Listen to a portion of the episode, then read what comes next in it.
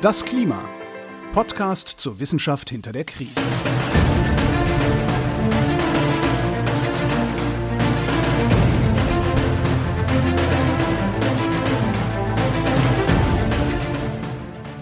Hier ist das Klima, der Podcast zur Wissenschaft hinter der Krise. Wir lesen den aktuellen Bericht des Weltklimarats und wir erklären den aktuellen Stand der Klimaforschung. Jeden Montag mit Florian Freistetter und mit Claudia Frick. Schönen guten Tag. Hallo. Hallo. Und willkommen zum äh, nächsten Kapitel. Also äh, heute tauchen wir in Kapitel 16 ein. Genau. Bevor wir das aber tun, noch ein kurzer Rückblick auf Kapitel 15 weil kleine Inseln sind schön und schöne Urlaubsziele. Und wahrscheinlich waren jetzt auch alle einmal auf Sylt mit dem 9-Euro-Ticket. In Deutschland jedenfalls. Und genau, wir haben uns da letzte Woche ein bisschen mit ähm, den kleinen Inseln beschäftigt, zu denen Sylt leider nicht zählt, laut also, des IPCC. Es ist schon eine kleine Insel, aber nicht ja, im Sinne des IPCC. Genau. Das stimmt. Und es ist auch äh, schön zum Urlaub machen, aber laut IPCC war das jetzt nicht inkludiert. Da haben wir nämlich eher über die gesprochen, die so in dem äh, tropischen Bereich liegen, also so rund um Äquator, nord, ein bisschen nordsüdlich, aber auch die Karibik. Und haben uns ein bisschen angeschaut, was da die Schlüsselrisiken sind und welche Anpassungsmaßnahmen es gibt. Wir haben über Dämme gesprochen und warum das ähm, alles sehr kostspielig und teuer ist, die zu bauen und aufrechtzuerhalten über eine lange Zeit und äh, über das Höherlegen von Gebäuden, aber auch über Beton und Bagger, mhm. äh, die die Sand wegschaufeln äh, und äh, für Beton benutzen, aber auch manchmal Sand nehmen aus dem Meer, um wieder Inseln zu sichern und die Strände zu sichern. Das heißt, wir haben viel über Strand und Meer gesprochen und ich glaube, heute haben wir jetzt vor uns zu entfernen von den Regionen der Welt, ähm, weg von den Inseln hin zu etwas eher Abstraktem. Ne? Genau, jetzt geht es um was ganz anderes. Also wir haben ja schon festgestellt, dass äh, der IPCC-Report sich mittlerweile ein bisschen geändert hat, formal und inhaltlich, mhm. seit wir uns in Teil 2 bewegen. Also Teil 1 konnte man tatsächlich noch so von Anfang bis Ende, von Kapitel 1 bis Kapitel 12 lesen. Also man macht's kaum, es, außer uns, glaube ich, hat das niemand gemacht in der Form, aber äh, es war möglich, weil halt einfach jedes Kapitel war ein anderes Thema. Da ging es der Reihe nach durch, um die wissenschaftlichen Grundlagen der Klimakrise zu erklären. Also man hat das erklärt und das erklärt und das erklärt und dann war es irgendwann aus. Also das konnte man so der Reihe nach lesen. Kapitel äh, Teil 2 ist insofern anders, als der sich jetzt nicht mit den wissenschaftlichen Grundlagen beschäftigt, sondern eben mit den diversen Risiken und äh, Gefahren und Anpassungsmaßnahmen, die die Klimakrise bringt. Das ist schon mal rein thematisch was anderes, aber auch der Aufbau ist anders, weil äh, es kommt immer darauf an, auf was man eine Gefahr bezieht. Und das haben die hier auf zwei unterschiedliche Arten gemacht. In den ersten ungefähr, nicht ungefähr, in den ersten exakt acht Kapiteln da waren Risiken für Sektoren das Thema. Das heißt, äh, es ging um die Risiken für die äh, Süßwasserökosysteme, die Risiken für die Ozeane, die Risiken für die Landwirtschaft, die Risiken für die Städte, die Risiken für die Gesundheit und so weiter. Also das ist alles durchbetrachtet worden und zwar unabhängig von der geografischen Position. Also überall, wo Menschen leben, können sie krank werden durch die Klimakrise und das ist allgemein betrachtet worden. Und dann ab Kapitel 9 hat man den Blickwinkel umgedreht und ist der Reihe nach durch die Regionen gegangen. Also zuerst ja. Afrika, Asien, Australasien, Zentralamerika, Südamerika, Europa. Also äh, wir sind von Region zu Region gereist in jedem Kapitel und haben geschaut, was ist in dieser Region jetzt speziell relevant für Risiken, für Anpassungen. Und diesen Teil haben wir in der letzten Folge beendet und fangen jetzt mit Kapitel 16 des zweiten Teils an. Und Kapitel 16 ist das erste von drei sogenannten Synthesekapiteln und die kann man theoretisch auch unabhängig lesen. Also wir haben schon gemerkt, dass wir natürlich viele Wiederholungen drin hatten, weil wir natürlich die gleiche Krise, die überall mhm. ähnliche Risiken auslöst, betrachtet haben, aber eben aus unterschiedlichen Gesichtspunkten. Und jetzt kommt ein dritter Gesichtspunkt dazu, nämlich äh, ja, wenn es Leute geben sollte, die sich wirklich inhaltlich auch detailliert mit den Risiken und den Anpassungsmaßnahmen auseinandersetzen wollen und tatsächlich Informationen aus diesem Bericht haben wollen, aber jetzt nicht alles lesen wollen und auch nicht nur die offizielle Zusammenfassung lesen wollen, dann sind, glaube ich, die die Zielgruppe für die letzten drei Kapiteln. Denn äh, das fängt nochmal an, das letzte, also Kapitel 16 fängt nochmal an, damit eben zu erklären, dass die Klimakrise sehr viele Gefahren birgt für alle Sektoren, für alle Regionen, dass die Politik wissen will, was für Risiken es gibt und was man tun kann, dass die Menschen das wissen wollen. Äh, sie erwähnen extra die Jugend überall auf der Welt, die Maßnahmen fordert und so weiter. Äh, Firmen, die Wirtschaft, die wissen wollen, wie sie jetzt äh, ihre ja, Pläne für die nächsten Jahrzehnte gestalten sollen und so weiter. Also sie führen das ein und sagen, es gibt viele Menschen, die aus vielen Gründen wissen wollen, was denn jetzt abgeht in Zukunft. Und die drei Synthesekapiteln 16, 17, 18 sind genau dazu da, um diese Antworten auf diese Fragen zu liefern.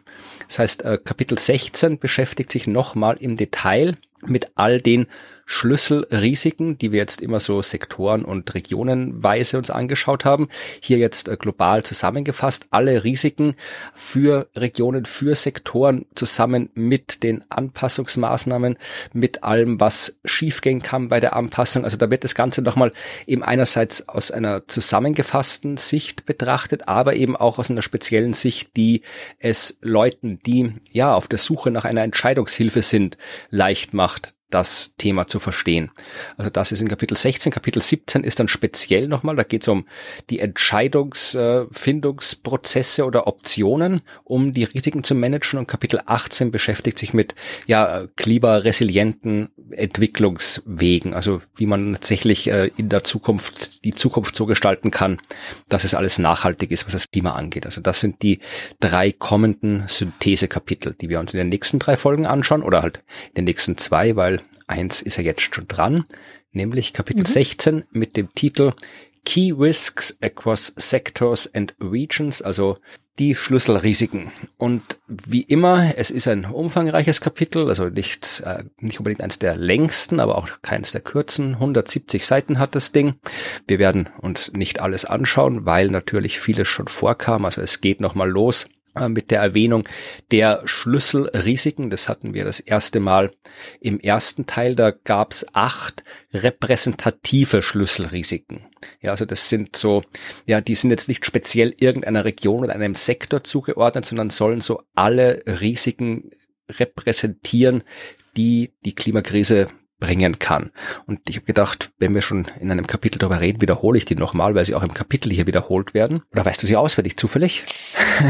Du, ich bin gerade auch wirklich gesagt, es sind, oh mein Gott, was waren die acht Haupt? Äh, nee, ich kann es dir nicht mehr sagen, welche von den vielen, die wir jetzt, wir haben ja deutlich mehr als die acht. Hm gesehen. Ja, nee. Ja, also zu den deutlich mehr Schlüsselrisiken kommen wir am Schluss auch noch. Aber das sind jetzt so die repräsentativen Schlüsselrisiken mhm. und die acht sind äh, Risiken für die äh, Küstensysteme, ökologischen, sozioökologischen Systeme, also alles, was an der Küste liegt und lebt, äh, hat ein Risiko und das ist das erste. Das zweite Schlüsselrisiko ist das Risiko für terrestrische und ozeanische Ökosysteme. Nummer drei, Risiko für kritische Infrastruktur, Netzwerke, also ja, Straßen, Stromleitungen und so weiter. Risiko 4, äh, Risiken für Lebensstandard, ja, also wirtschaftliche Auswirkungen, Armut, Ungleichheit und all das. Äh, das fünfte, menschliche Gesundheit. Siebtes Risiko, Nahrungsmittelsicherheit. Achtes Risiko, Wasserversorgung, Wassersicherheit. Äh, und ich habe jetzt irgendwann übersprungen. Äh, das Risiko für Frieden und Mobilität. Und ich glaube nicht, dass mit Mobilität irgendwie Schnellfahren auf der Autobahn gemeint ist, sondern äh, Menschen, die irgendwie von einem Land ins andere reisen wollen und nicht können. Und ja. diese Art von Mobilität ist gemeint. Mhm. Ja, das sind die acht Schlüsselrisiken, die wir als Oberkategorie immer wieder treffen. Wir haben es dann in den Regionen und Sektoren meistens immer speziellere Schlüsselrisiken gehabt, aber dazu kommen wir ganz am Schluss dieser Folge. Da geht es dann nochmal sehr ausführlich um die Schlüsselrisiken. Was ich interessant fand, ist das Unterkapitel 16.2.3.11. ja, da geht's, da geht's um die Frage über den Bürgerkrieg in Syrien und ob der durch die Klimakrise ausgelöst worden ist oder nicht, haben sie in dieser Box untersucht. Okay. Und da habe ich gedacht, das fand ich interessant, das schauen wir uns mal ein bisschen genauer an. Und äh, da stellen sie erstmal die Vorgeschichte fest. Es gab in den Jahren 2006 bis 2010, so in dem, was man so den, den fruchtbaren Halbmond nennt, da kann man eigentlich halbwegs gut Landwirtschaft machen, aber da war halt eine Dürre und da, wo Syrien liegt, ist es ganz besonders stark gewesen. Und man kann tatsächlich sowas, kann man äh, mit Attributionsforschung der Klimakrise zuordnen oder nicht und hat festgestellt, dass eben so etwas, was da in diesen Jahren von 2006 bis 2010 in der Region stattgefunden hat, zwei bis dreimal wahrscheinlicher geworden ist heute durch die Klimakrise, als es früher war. Also das kann man sagen, sowas wird häufiger. So, was ist da jetzt passiert durch diese Dürre in der Region, in Syrien und in angrenzenden Ländern? Die durchschnittlichen Erträge bei der Ernte sind um ein Drittel gesunken, dort wo es Bewässerungssysteme gab, und um 80 Prozent gesunken, dort wo es keine Bewässerung gab, sondern nur halt Regen der gefallen ist oder auch nicht. Ja, also massive Ernteeinbrüche und äh, die Menschen, die äh, Tiere gehalten haben, Hirten und so weiter, die haben 85 Prozent ihrer Tiere verloren durch die Dürre das viel, ja. So, was passiert jetzt weiter? Also du hast mehrere Jahre, 2006 bis 2010, wo die Menschen, die dort von der Landwirtschaft leben und natürlich alle, die auch abhängig sind von dieser Landwirtschaft, äh, sehr wenig oder kein Einkommen gehabt haben. Ja, und was musst du dann machen? Dann kannst du nicht mehr auf deinem Bauernhof oder deiner Wirtschaft oder wo auch immer du bist bleiben, wenn du davon nicht leben kannst, sondern musst irgendwo anders hingehen, dort wo die Auswirkungen weniger stark mhm. sind durch die Dürre und schau, ob du dort irgendwo Arbeit findest. Das heißt, die Menschen sind in die Städte gegangen, in die Regionen gegangen, wo die Dürre nicht so starke Auswirkungen gehabt haben und das hat natürlich dazu geführt, dass dort die Dinge ein bisschen komplizierter geworden sind. Also der Arbeitsmarkt war überlaufen, die äh, Wohnsituation war überlaufen und so weiter, die sozialen äh, Services waren überlaufen. Also das mhm. war tatsächlich alles schwierig. Jetzt ist die Frage, hat das dazu geführt, dass äh, der Bürgerkrieg in Syrien ausgebrochen ist oder äh, hat es den Ausbruch früher stattfinden lassen? Hat es den verstärkt? Also das ist die Frage, die sich da untersuchen. Und äh, tatsächlich gibt es Studien, die sowohl das eine als auch das andere sagen. Es gibt Studien, die sagen, dass tatsächlich eben der wirtschaftliche Kollaps, der stattgefunden hat durch die Dürre, ein Hauptauslöser war.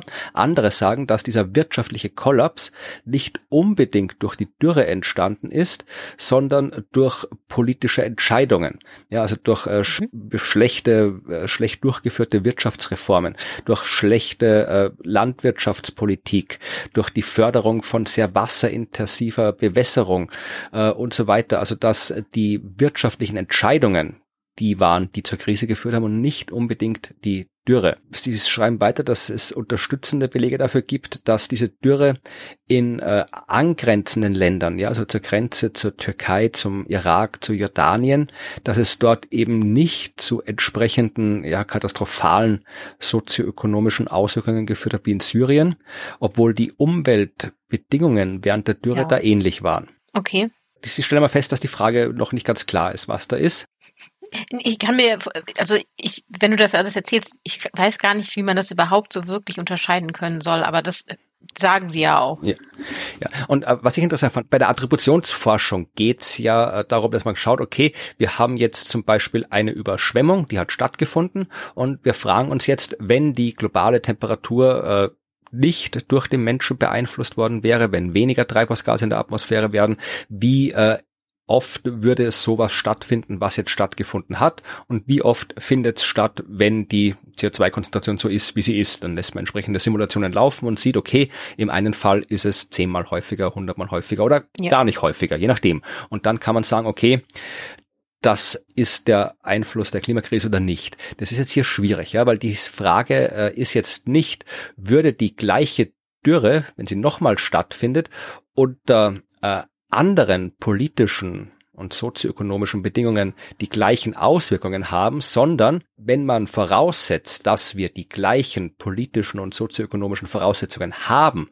würde, wenn eine Dürre stattfindet, das Ergebnis anders sein. Das ist die Frage, die man sich stellt. Okay, Gut, das heißt, das ist eine ganz andere Herangehensweise. Okay. Also das ist die Attribution, die man durchführen müsste, schreiben Sie.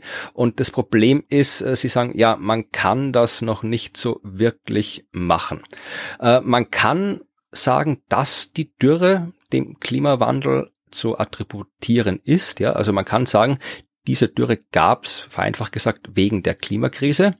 Äh, man kann die wirtschaftlichen, landwirtschaftlichen Verluste, diese ganze interne, landesinterne Migration in Syrien vom Land in die Stadt eben direkt der Dürre zuordnen und damit auch als direkte Folge der Klimakrise zuordnen.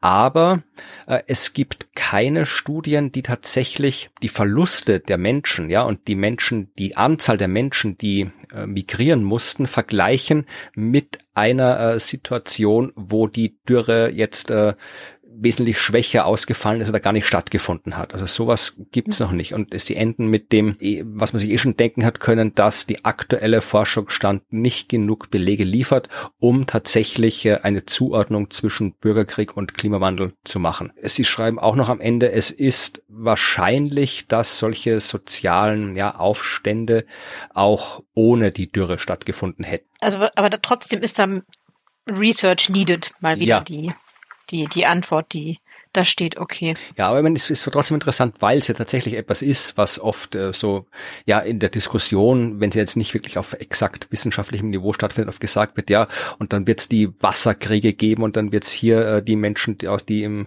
globalen Süden wohnen, werden dann irgendwie wird es dann Kriege, Migrationen, alles geben. Also es sind ja alles Dinge, über die gesprochen wird und dann ist es mal gut zu sehen, ja, was jetzt wirklich der Forschungsstand ist in diesem einen konkreten Beispiel. Also dass es gar nicht so trivial ist, das tatsächlich auch zu untersuchen momentan. Mhm. Ja. Was auch nicht trivial ist, ist Abbildung 16.2 auf Seite 25. Wir werden sie uns nur anschauen und nicht drüber sprechen. Es ist die komplizierteste Grafik ever, die ich gesehen habe in diesem Klimabericht. Ach. Ich habe sie lange angeschaut und äh, irgendwann habe ich gedacht, nee, wenn ich so lange draufschauen muss und immer noch nicht weiß, was drin ist, dann, dann habe ich keinen Bock mehr drauf. Dann äh, schaue ich sie nicht an. Aber schau sie dir an, vielleicht äh, verstehst du sie auf den ersten Blick. Es ist, sie ist mega kompliziert. Also die Abbildungen sind simpel. Das sind Icons. Das sind sehr simple Icons, so ein bisschen Meer und eine steigende Kurve mit einem Thermometer. Das sollte offensichtlich Anstieg der Meerestemperatur sein. Ich sehe eine Waffe, ich sehe Seegras, aber was sind diese ganzen kleinen Dreiecke und Farben und Buchstaben? Die Abbildung selbst zeigt die Auswirkungen von Klimawandel oder sich veränderten Wettermustern und die Auswirkungen sind überall auf alles. Also wir sehen die Auswirkungen auf die Regionen, auf die Sektoren. Wir sehen drin noch, wie sicher ist man sich dem Ganzen, äh, steigt, äh, wird schlechter, wird schlimmer, äh, ist das Ganze äh, stark verknüpft, ist es weniger stark verknüpft, kann man was sagen. Also es ist irgendwie alles drinnen. Also da diese ganzen Ecken zeigen dann irgendwie, ich glaube, die eine Seite äh, rechts neben den Icons, das betrifft die Regionen. Links neben den Icons betrifft es dann irgendwie Sektoren oder irgendwas anderes anderes. Dann ist noch bei jedem irgendwie Pfeile, die zeigen, wo was mit wem zusammenhängt. Dann sind noch überall angegeben, in welchen Kapiteln man was drin ist. Also das ist, das ist zwar schön, dass man sich bemüht, so viele Dinge in der Grafik zu kriegen, aber es macht dann tatsächlich die Grafik nicht einfacher zu lesen. Dann lese ich lieber einen, Absatztext. Die ist, also jetzt erst, also wenn man rauszoomt, ne, also diesen Schritt zurückgeht, dann kann man erst sehen, dass hinten dran noch eine Abbildung zu sehen ist. Das habe ich noch gar nicht vorher erkannt, also ja. dass da Berge sind und so. Das und ein Fluss offensichtlich. Nee, also sie ist wirklich, also und Puh. es ist tatsächlich, man findet in diesem Kapitel mehrere Abbildungen, die nicht optimal sind, würde ich sagen. Also da hat man sich wirklich äh, zu viel zu getraut oder zugemutet bei der Erstellung dieser Abbildung. Da wollte man vielleicht irgendwie wirklich alles an Informationen auch grafisch darstellen. Aber ja, äh, es gibt ein paar, die bisschen besser gelungen sind, aber die definitiv nicht. Da ist zu viel drin. Deswegen wie gesagt, schauen wir es uns nicht an, sondern äh, okay. gehen weiter, weil es geht ja um Risiken und Anpassungsmaßnahmen. Und hier hat man sich dann die Frage gestellt, naja, äh, wer, who is responding heißt das Kapitel. Wer reagiert? Und das hat man sich auch angeschaut. Also wer reagiert denn auf die Klimakrise? Und das fängt an mit dem Satz, dass Einzelpersonen und Haushalte eine zentrale Rolle bei der globalen Anpassung spielen. Ja, mhm. äh, ja. ja. klar, weil meine, wir sind alle Individuen und wir leben meistens in Haushalten, also insofern ja eh. Aber wenn man es jetzt so regional betrachtet, ist wirklich äh, die, die Anpassung der auf individuellem Level wirklich sehr viel erstens wissenschaftlich beschrieben und man kann auch schauen, wo es passiert. Und dazu können wir uns die Abbildung 16.4 anschauen, auf Seite 29. Die, die ist sieht dann hoffentlich besser aus. Ja, die ist ein bisschen besser. Da sehen wir unterschiedliche Akteure. Also es gibt Haushalte und Individuen, es gibt die ja, bürgerliche Gesellschaft, es gibt den privaten Sektor, also Firmen, Wirtschaft und so weiter, es gibt die Lokalregierung, es gibt die Nationalregierung und es gibt die internationalen, ja nicht Regierungen, aber internationalen ja, Behörden, Institutionen, sowas, keine Ahnung, die UNO, die EU und so weiter. Und dann haben wir das Ganze aufgeteilt noch äh, in so einer Matrix nach äh, Regionen und nach diversen Sektoren. Jetzt können wir zum Beispiel schauen, wir wollen wissen, äh, wie gut äh, reagiert die Lokalregierung in Asien und dann suchen wir uns in diesem Muster, Raster die entsprechende Kachel und die hat eine Farbe und dann sehen wir, die Farbe ist so mittelbraun und mittelbraun heißt, es gibt mittel viele Publikationen, in denen beschrieben wird, dass Lokalregierungen irgendwas unternehmen in Asien. Das heißt, die Farbkodierung gibt ja an, in wie vielen Publikationen was entsprechend berichtet wurde über Reaktionen. Insgesamt sind 1682 Publikationen untersucht worden und dann kann man halt schauen, ja, also man sieht das eben in Afrika und Asien zum Beispiel, eben die Individuen und Haushalte die stärksten Reaktionen zeigen, dass, äh, wenn man sich irgendwie hier anschaut, so nationale Regierungen auch in Afrika und Asien viel reagieren. In Afrika und Asien wird generell viel reagiert, auf allen Bereichen. Wenn man es jetzt vergleicht mit Europa oder Nordamerika, da gibt es wesentlich weniger äh, Berichte über mhm. äh, diverse äh, Anpassungsmaßnahmen. Und genauso, wenn man sich anschaut, die den zweiten Teil, wo das aufgespalten ist, nicht nach Regionen, sondern nach Sektoren, dann sieht man, wenn es ums äh, Essen geht, da sind die Reaktionen auch quasi auf allen Ebenen, bei allen Akteuren stark, bei der Gesundheit ebenso. Wenn es darum geht, die äh, Auswirkungen in den Meeren zu reagieren, da zum Beispiel passiert relativ wenig im Vergleich zu den anderen. Okay, also an, an, an Studien passiert das. Ja, also die Studien berichten halt dann, was gemacht wurde. Also sie haben es halt, man kann ja nicht irgendwie rumgehen und alle Haushalte auf der Welt fragen, und was machst du so für einen Klimawandel? Also äh, es geht, sie haben da die Literatur durchsucht und geschaut, wo in den wissenschaftlichen Studien berichtet wurde, von hier, von dort, von da, dass entsprechende Anpassungsmaßnahmen äh, durchgeführt worden und dann halt irgendwie rausgeschrieben, wer hat das da gemacht in der Studie. Okay, verstehe, verstehe. Das hat bei mir gerade so ein, so ein Flashback zu einer Diskussion von neulich äh, verursacht, wo, wo es darum ging, dass ähm, Studien, die etwas äh, belegen, was schon mal belegt wurde, ja nicht gerne gesehen werden in Zeitschriften. Das würde ja bedeuten, dass wir hier äh, eine sehr helle Farbe hätten, obwohl es eigentlich mehr Studien gegeben hat, die sie haben es noch nicht geschafft, veröffentlicht ja, zu werden. Ja, ja, der Publication ähm, Bias ist auch ein großes Problem, dass irgendwie Dinge, ja. die, äh, auch wenn du was rausfindest, das ist jetzt nicht unbedingt Klimaforschung, aber wenn du jetzt irgendwie Beispiel aus der Astronomie. Ich äh, untersuche einen Planeten, einen Stern und stelle fest, okay, da ist ein Planet, der den Stern umkreist. Dann publiziere ich das. Ich untersuche den Stern und stelle fest, da ist kein Planet. Naja, kann ich auch publizieren, aber das interessiert die Leute nicht so sehr. Das ist also, obwohl es natürlich relevant ist, weil das ist ja dann, wenn ich, wenn ich dann auf Planetensuche gehen sollte, dann kann ich schon mal gucken, hat da schon mal einer da geschaut? Ich nicht hin. Ja, ja, genau. Und es ist auch statistisch interessant zu wissen, wie viele Sterne haben Planeten, wie viele haben keine Planeten. Und dafür brauche ich natürlich nicht nur die, wo ich geschaut habe und was gefunden, sondern auch die, wo ich geschaut habe und nichts gefunden. Also ja. äh, negative Ergebnisse äh, sind auch Ergebnisse und genauso relevant. Ja, und hier werden sie halt, also das finde ich halt sowieso beim IPCC natürlich in der genormten äh, Sprache, die wir ja haben, die standardisierten Sprache ja sowieso schon berücksichtigt. Ne? Also Anzahl Studien macht ja etwas mit dem Konfidenz und so weiter.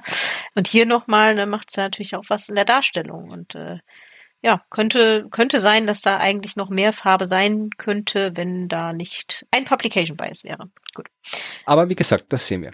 Und äh, wir gehen noch gleich weiter in die ähnliche Forschungsrichtung, denn Sie haben mit der gleichen Methodik auch untersucht, äh, welche Arten von Reaktionen dokumentiert sind. Also mhm. äh, nicht nur wer reagiert wo, sondern auch äh, wer reagiert wie. Und das äh, ist dann im nächsten Abschnitt entsprechend dargestellt. Kannst du auch mal raten. Also was glaubst du ist die häufigste Form der Anpassung? Obwohl, da steht gleich drunter, wenn du die Grafik anschaust. Ich ja, ich habe hab nicht hingescrollt. Ich habe nicht hingescrollt. Der ist sogar ähm, fett gedruckt, der Satz. Äh, äh, die häufigste Form der Anpassung. Nichts tun. Gilt das? Behavioral Change, also Verhaltensänderung. Sie sagen, Verhaltensänderung ist die häufigste Form der Anpassung und, und mit Verhaltensänderung meinen Sie jetzt nicht, dass ich plötzlich anfange, mich auf die Straße zu stellen und irgendwie mit Fridays for Future zu demonstrieren, obwohl das natürlich auch dazu gehört und auch eine Form der mhm. Anpassung ist, sondern äh, Beispiele, die Sie hier bringen, sind, dass man das macht, was du in der letzten Folge über die schmalen, die schmalen, die kleinen Inseln erzählen. Die waren noch schmal. Ja, ich habe die Small Islands ohne Umweg mit dem der richtigen Vokabular übersetzt. false friend, false friend. Genau. Ja, also da äh, geht es ja schon um das, was du in der letzten Folge über die kleinen Inseln erzählt hast. Ja, Häuser auf äh, Stelzen stellen wenn es überflutet ja. werden. Das gilt mhm. so als Verhaltensänderung oder dass du irgendwie dir überlegst, ja, könnte ich vielleicht was anderes anbauen, wenn die Pflanzen, die ich jetzt anbaue, nicht funktionieren. Das ist mit Verhaltensänderung gemeint, was man individuell machen kann. Regierung, die kann jetzt nicht unbedingt sagen, so wir machen jetzt Verhaltensänderung, sondern das ist was, was individuell passieren muss. Und auch dazu gibt es eine Grafik. Das ist die Abbildung 16.5. Okay, das ist ja eine Seite weiter. Oh, was? Oh, das ist jetzt ein Diagrammtyp ja, ich, da hat sich ein Name, der Diagrammtyp. Bestimmt. Ja, also mhm. man kann sich hier anschauen, äh, auch wieder hier, das äh, ist so ein, ein 1, 2, 3, 4, 5, 6, 7 Eck, glaube ich. Am jedem Eck mhm. steht eine Region, also Afrika, Asien, Australasien und dann sind da so Linien gezogen, die uns zeigen, wieder wie viele Publikationen gibt es, die beschreiben die Maßnahmen, die Art der Maßnahmen und dann kann man schauen, also das eine, die rote Linie zeigt uns hier zum Beispiel eben die Verhaltensanpassung und da sieht man, äh, die Verhaltensanpassung ist in allen Regionen die häufigste Anpassung, also die die Linie, die am weitesten außen liegt, bis auf Europa. Ja, wenn man sich anschaut, Europa, da ist die Linie, die außen liegt, sind äh, technologische und infrastrukturelle Maßnahmen. Ja, also wir bauen mhm. halt irgendwas hin. Ja, wir machen den Hochwasserdamm größer oder sonst was. Ja, oder machen andere Infrastrukturmaßnahmen. Also das ist die häufigste Anpassung in Europa und in allen anderen Ländern sind eben diese individuellen Maßnahmen die häufigsten. Ja, und sowas, was eben eigentlich das Relevanteste wäre, nature-based, also irgendwelche Anpassungen, die wirklich ja wo man die Ökosysteme schützt oder verstärkt oder äh, so modifiziert, dass sie im Klima resilient widerstandsfähig werden. Das ist in Europa passiert am wenigsten. Das passiert auch in Nordamerika am wenigsten. Das passiert auf den kleinen Inseln am wenigsten. Bis auf Afrika. In Afrika ist es die zweithäufigste Anpassungsmaßnahme. Stimmt. Ja. ja. Asien wieder die am wenigsten häufigste Maßnahme und Australasien auch die am wenigsten Maßnahme und Zentral- und Südamerika. In Asien ist Institutional noch weniger. Ah, Entschuldigung, ja, ja, da ist noch eine, eine Kurve drunter. Ja.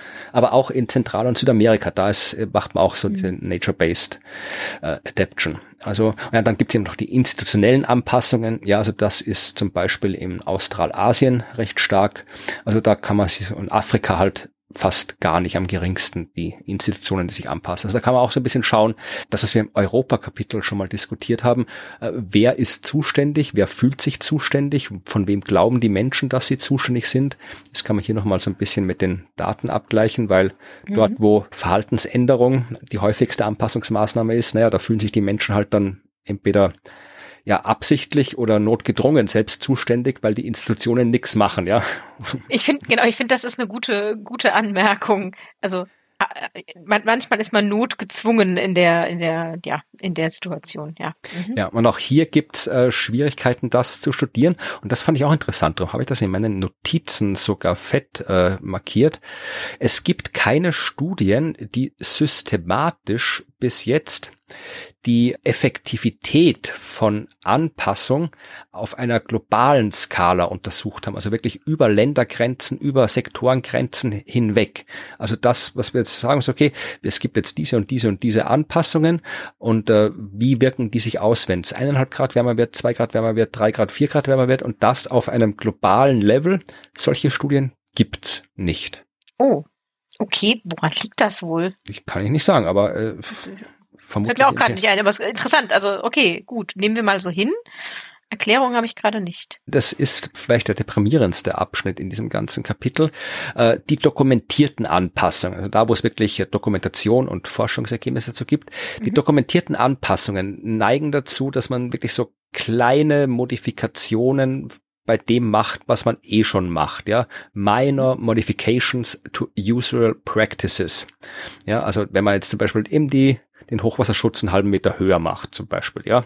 Das wäre sowas. Oder wenn man hier die Pflanzzeiten äh, von äh, landwirtschaftlichen Pflanzen verändert, ja, also wir pflanzen halt jetzt irgendwie in drei Wochen früher aus oder irgendwie sowas. Oder dass man halt die Häuser höher stellt und solche Sachen.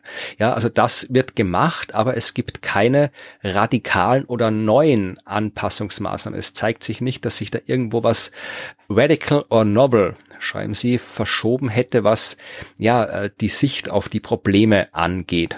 Und das ist natürlich auch blöd. Ja, das ist halt ist ja auch keine Transformation. Genau. Ne, das ist ähm, Festhalten am bisherigen und versuchen, es leicht anzupassen. Genau, und da habe ich mir auch das erste Mal wieder in äh, diesem äh, zweiten Teil mir zwei Sätze aus der offiziellen Summary for Policymakers zu diesem Kapitel rausgeschrieben, mhm. weil dort manche Sachen ja dann doch ein bisschen prägnanter formuliert sind als im Kapiteltext. Ich lese jetzt mal auf äh, Englisch im Original vor und dann können wir auf Deutsch mhm. darüber diskutieren. Dort wird festgestellt, Responses across all sectors and regions reported in the scientific literature are dominated by minor modification to usual practices. Also das, was ich gerade gesagt habe, das, mhm. was man tut auf der ganzen Welt in allen Sektoren, ist wenig und man macht nichts Neues. Und der zweite Satz, der noch ein bisschen niederschmetternder ist. Die Belege, dass das, was man jetzt schon macht, ausreichend ist, um das Risiko durch die Klimakrise re zu reduzieren, sind vernachlässigbar. Also es gibt keine Belege dafür, keine wirklich belastbaren Belege dafür, dass das, was wir jetzt tun, um uns an die Klimakrise anzupassen, wirklich auch adäquat ist. Das steht da auch drinnen. Tja. Ja. Bam. Ja, was soll man machen? Aber das ist das, das mhm. Fazit, was Sie da geschrieben haben. Also man könnte mehr machen und äh, was man machen kann, führt oft dazu, dass man sich wünscht, man hat es nicht gemacht. Das ist die berühmte Fehlanpassung, die wir auch schon oft genug hatten. Und auch ja. da beschreiben Sie, was schon passiert ist und beschreiben Fehlanpassungen, die schon stattgefunden haben. Ja, und das ist ein Abschnitt mit einer langen Tabelle, die wir uns gleich anschauen werden. Aber mhm. äh, im Wesentlichen sagen Sie, dass die Fehlanpassungen, die bis jetzt äh, stattgefunden haben, hauptsächlich im Kontext von ja, Landwirtschaft, äh, so Fischereipraktiken äh, stattgefunden haben. Äh, manchmal bei Migrationsphänomenen und manchmal bei Infrastrukturmaßnahmen. Also das ist das, was äh, so bis jetzt berichtet worden ist. Äh, ein Beispiel, das wir auch schon hatten, wenn es um die Hitze in den Städten geht. Ja, da sagen sie, dass äh, wenn man jetzt zum Beispiel schaut, dass man irgendwie so ja Dächer macht, wo dann irgendwie Wasser verdampfen kann oder irgendwie sowas, damit es kühler wird oder man hier und da einen Baum pflanzt, damit es kühler wird, sagen sie, das ist nicht unbedingt ausreichend, um diese Hitzeinseln und die Hitze ver äh, verursachten Krankheiten äh, zu beseitigen. Das funktioniert nicht.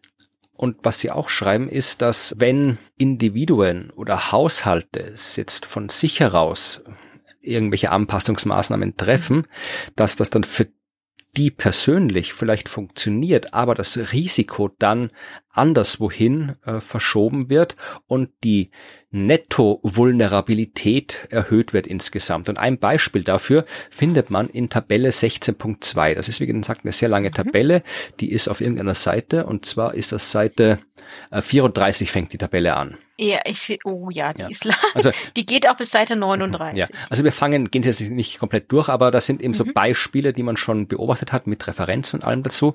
Und eins äh, ist zum Beispiel, wenn man jetzt hier Luxusressorts äh, baut, ja, so smarte Luxusressorts, grüne Luxusressorts und so, was ja mhm. eben oft passiert, dann ist es tatsächlich äh, ganz okay für die, die dort wohnen. Da kann man dann sagen, okay, äh, wenn es in der Küste ist, ja, dann äh, kann man die so bauen, dass es denen in diesen Ressorts, dass es da alles gut läuft und so weiter aber das ist halt nur für die dort gut, ja, oder diese künstlichen Inseln, die da oft irgendwo gebaut werden, wo dann neue Luxushäuser, äh, Luxussiedlungen angebaut werden, ja, also wenn halt dir die normale Küste weg erodiert, baust halt eine künstliche hin mit entsprechenden Wellenbrechen und allem drum und dran, kann man machen. Mhm. Das Problem ist, dass halt dann die Menschen, die nicht dort wohnen oder die vielleicht sogar vorher dort gewohnt haben, aber jetzt nicht mehr dort wohnen können, weil die halt dieses Ding dahin gebaut haben, dass die dann einem größeren Risiko ausgesuch, ausgesetzt werden, dass ähm, die Ökologie, die Biodiversität Biodiversität in der Nachbarschaft verringert wird, dass äh, die Erosion in den Küsten rundherum dann noch schlimmer wird, also dass du mhm. eine ganz neue migrierende Population erzeugst, die dann da nicht mehr wohnen kann und weg muss. Also äh, das sind die Dinge, die zum Beispiel schon in Lagos, in Miami, mhm. in Hanoi, in Jakarta, in Manila und auf den Malediven berichtet werden. Ja, äh, das, das äh, ähm, habe ich tatsächlich vom letzten Kapitel noch im, in Erinnerung, dass es da auch so Beispiel gab, ne? Naja, wo die Leute, denen man den, das Sand von den Füßen wegbaggert, in dem Luxusressort arbeiten, das jetzt einen Strand hat und deren Häuser sacken ab, weil der Strand, den sie vorher hatten, jetzt nicht mehr existiert. Genau, also durch diese äh, Tabelle kann man sich gern durchscrollen, wenn man schauen will, was alles an Fehlanpassungen passiert ist. Aber damit es nicht nur negativ ist, diese Tabelle ist zweigeteilt. Ja, irgendwann fängt diese Tabelle nämlich an, es ist grafisch gar nicht mal so gut gelöst. Äh, irgendwann fängt diese Tabelle an, nicht mehr Fehlanpassungen aufzulisten, sondern Co-Benefits aufzulisten. Also ich hab, bin da durchgescrollt und habe gedacht, warum ist denn das schlecht, was die hier beschreiben? Das ist doch eigentlich cool. Bis ich dann drauf gekommen bin, dass so ab der Hälfte ähm, hier, da ist so blauer Balken drin und ab diesem blauen Balken, Balken ja. werden die Co-Benefits äh, beschrieben. Also das, was, wenn man eine Anpassungsmaßnahme durchführt, darüber hinaus auch noch gut wird dadurch. Okay, das ist verwirrend. ja. Ich äh, stimme zu, das hätte ich jetzt auch nicht erwartet. Also und da sehen wir auch wieder, wie das ist eben komplex ist, das, was ich vorhin erwähnt habe, ja. Also Bäume in der Stadt irgendwo hinpflanzen, dass das tatsächlich eben ja nicht immer ausreichend ist, dass das vielleicht ab und zu sogar Probleme führen kann. Das hat natürlich, äh, kann auch funktionieren, wenn man es richtig macht. Äh, das kann auch dann, wenn man es richtig macht, sehr viele Co-Benefits haben, ja. Und Sie schreiben jetzt hier unter richtig machen, nennen Sie es Urban Greening, also wirklich viele Bäume Bäume pflanzen, dass man so Wasserrückhaltebecken baut, dass man wirklich die Dächer grün macht und nicht einfach nur irgendwie so, dass da irgendwas mhm. was verdampfen kann, dass man irgendwie Regenwassertonnen aufstellt, dass man die äh, Belege auf den Straßen und auf den Bürgersteigen entsprechend gestaltet. Also all solche Sachen. Wenn man das macht, dann hilft es durchaus, die Risiken durch die Hitze und die Klimakrise äh, zu reduzieren. Und man hat halt noch ganz viel anderes. Ja, also Menschen, die in so einer Ecke der Stadt leben, die äh, sind tendenziell gesünder als anderswo. Ja, du kannst, äh, wenn du dort äh, Gegenden hast, wo halt nicht so viel mit dem Auto rumgefahren wird, weil die Stadt entsprechend strukturiert ist und mehr zu Fuß gegangen wird, ja, dann ist das gesünder. Du hast weniger Luftverschmutzung, weniger Geräusch, äh, Verschmutzung. Du hast äh, die psychische Gesundheit wird besser, ja, du sparst Wasser, du sparst Energie. Also das sind Beispiele für Co Benefits und da findet mhm. man dann auch einige in dieser Liste. Also es ist nicht alles nur schlecht, was man so an Anpassungsmaßnahmen durchführt. Dann kommt ein langer Teil, den ich überspringe. Da geht's um das, was wir alles nicht wissen, was zwar eh prinzipiell interessant ist, aber es gibt schon so viel, was wir wissen und damit kommen wir gar nicht durch. Also die ganzen Knowledge Gaps, die da beschrieben werden, habe ich nicht äh, hier in dieser Folge jetzt äh, vorbereitet, sondern äh, möchte gleich direkt zu den Grenzen der Anpassung gehen. Und äh, vorher noch einmal kurz zurückspringen in die Folge zu Europa. Da haben wir mit äh, ja. äh, Birgit Bettner-Friedl drüber gesprochen, über das Phänomen, dass eine Naturkatastrophe, eine Überschwemmung oder irgendwie sowas in Europa über die Finanzmärkte Auswirkungen auf ganz entfernte Regionen haben kann. Mhm. Und das ist da im Europa-Kapitel speziell eben für Europa erklärt worden. Also wenn in Europa dieses und jenes passiert, äh, wie viel Schaden richtet das dann finanziell anderswo an? Aber das geht natürlich äh, von überall nach überall. Und das ist hier in einer Cross-Chapter-Box beschrieben. Und da habe ich mir nur einen Satz rausgeholt, nämlich äh, so diese globale Synthese. Da geht es auch wieder um Überschwemmungen in Flüssen und an Küsten.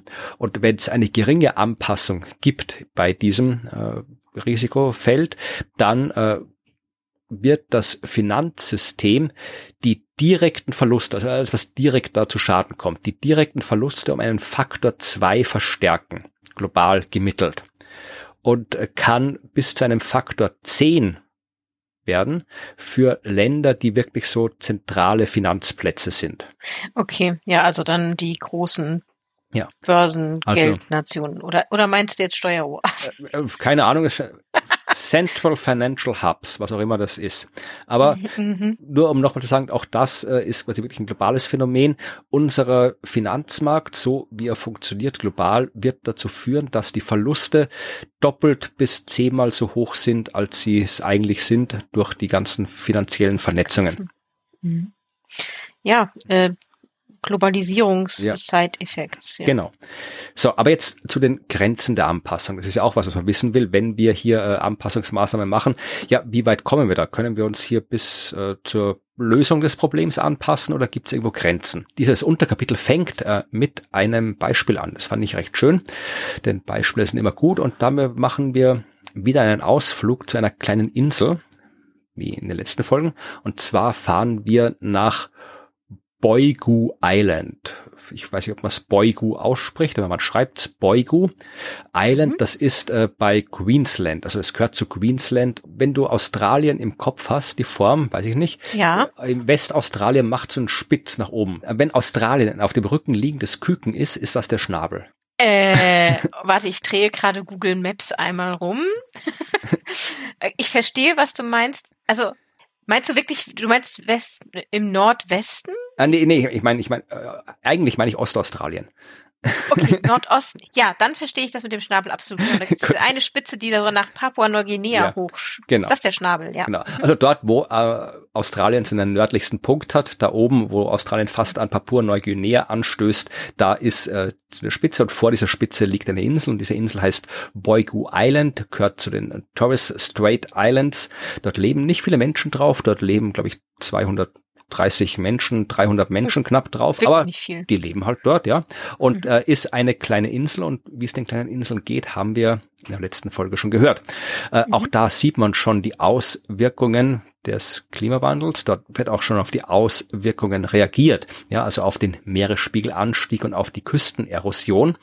Die Dämme und die Abflüsse, die man dort baut, ja, die reichen nicht mehr. Das heißt, Menschen bauen die Häuser auf Stelzen, so wie du es auch schon in der letzten Folge mhm. erklärt hast. Das ist aber auch nicht immer ausreichend, ja, weil wenn da wirklich jetzt lange und viel Überflutung stattfindet, dann hast du jede Menge Salzwasser, das lange da steht und das macht dann die Infrastruktur kaputt, das macht deine Stelzen kaputt, das versalzt den Boden, auf dem du vielleicht noch was anbauen willst und vom Boden gibt es dort eh nicht viel.